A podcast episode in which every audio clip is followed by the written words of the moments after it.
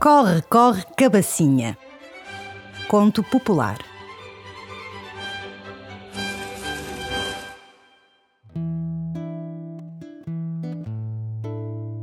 Era uma vez uma velhinha que morava à beira de uma serra.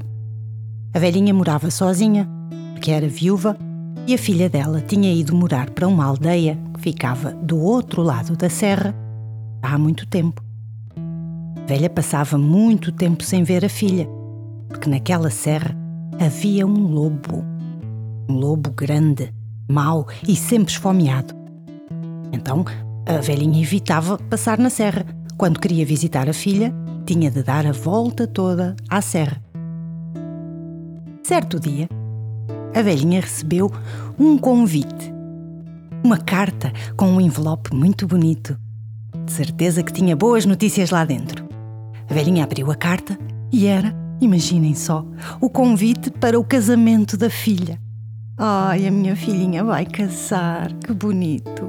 Tenho de começar já a pensar na roupa que vou usar. Vou ser a mãe da noiva, não posso usar uma roupa qualquer. Começou logo a vasculhar nos armários, nas gavetas, à procura da sua melhor roupa. Chegou o dia do casamento e a velhinha ainda não tinha decidido o que vestir.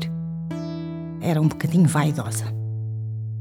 Demorou tanto tempo naquilo que, quando finalmente encontrou a roupa ideal, já era tão tarde que ela mal tinha tempo de chegar a tempo ao casamento. Começou a pensar a única maneira é atravessar a serra. É muito mais rápido. Ai, mas e o lobo? E o lobo vai querer comer-me. Bom, vou ter de arriscar. O casamento da minha filha é a coisa mais importante da minha vida. E lá foi ela, cheia de coragem, meteu-se por aquela serra acima.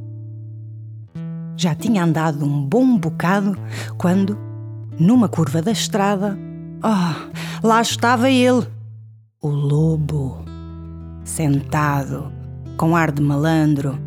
Virou-se para a velhinha e disse: Velha, prepara-te que eu vou-te comer. A velhinha começou logo a tremer que nem varas verdes, coitadinha.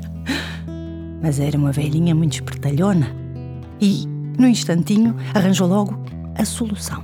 Virou-se para o lobo e disse-lhe assim: Lobo, não me coma já, que eu estou muito magrinha. Quando voltar da festa, vou estar bem mais gordinha. E ainda te trago uma comidinha. O lobo, ao ouvir aquilo, pensou: Olha lá, não é nada má ideia. A velha está magrinha, parece uma cana. Se ela for à festa e comer, quando voltar há de ter uma carninha nos ossos.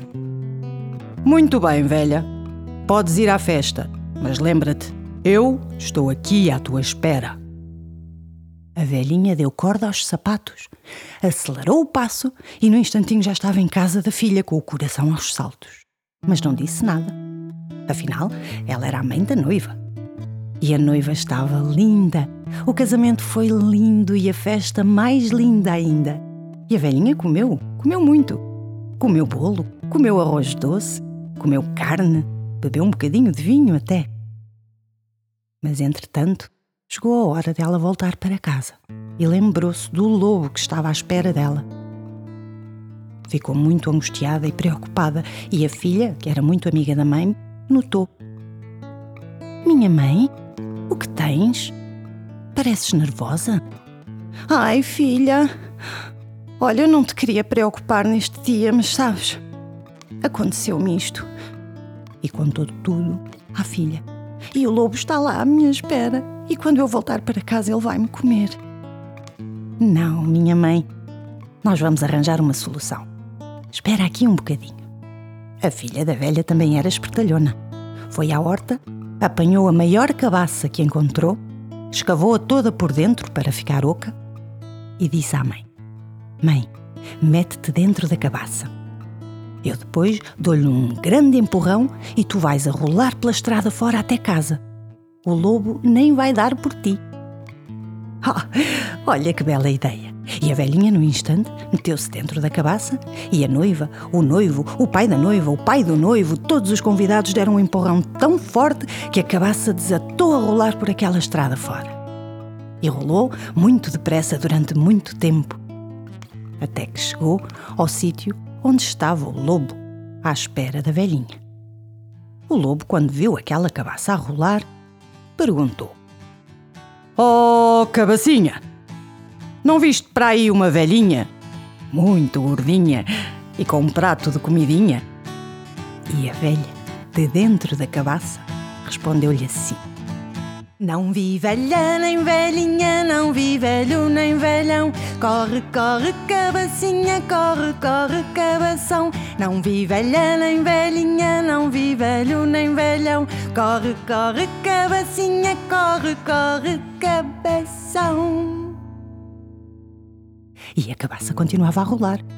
O lobo achou aquilo muito estranho. Ele já tinha ouvido muitas cabaças a falar, mas nenhuma a cantar. E foi atrás dela.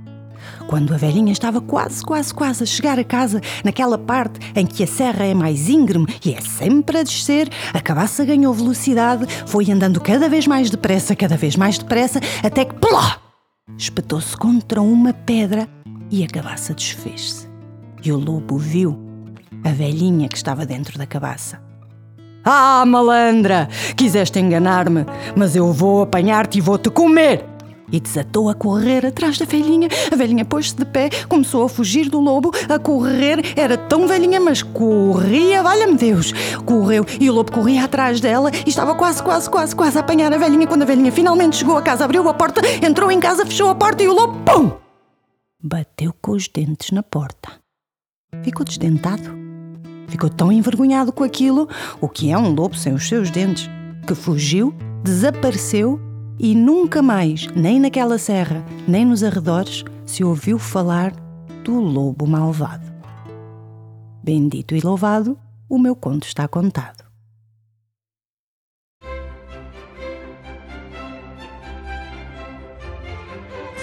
Agora que já ouviste mais esta história, vamos pensar um bocadinho?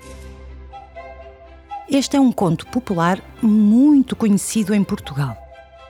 Dizem os especialistas que é o conto mais contado de norte a sul e que todas as terras do nosso país conhecem a história. Tu já a conhecias?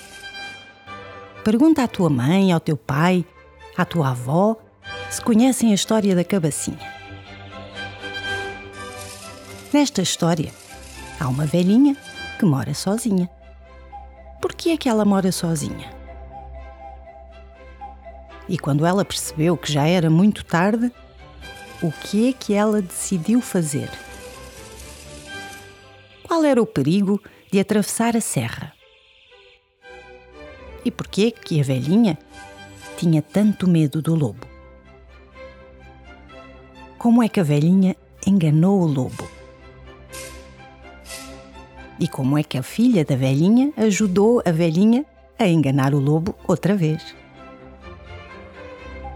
O lobo, quando perdeu os dentes, ficou muito envergonhado. Por quê?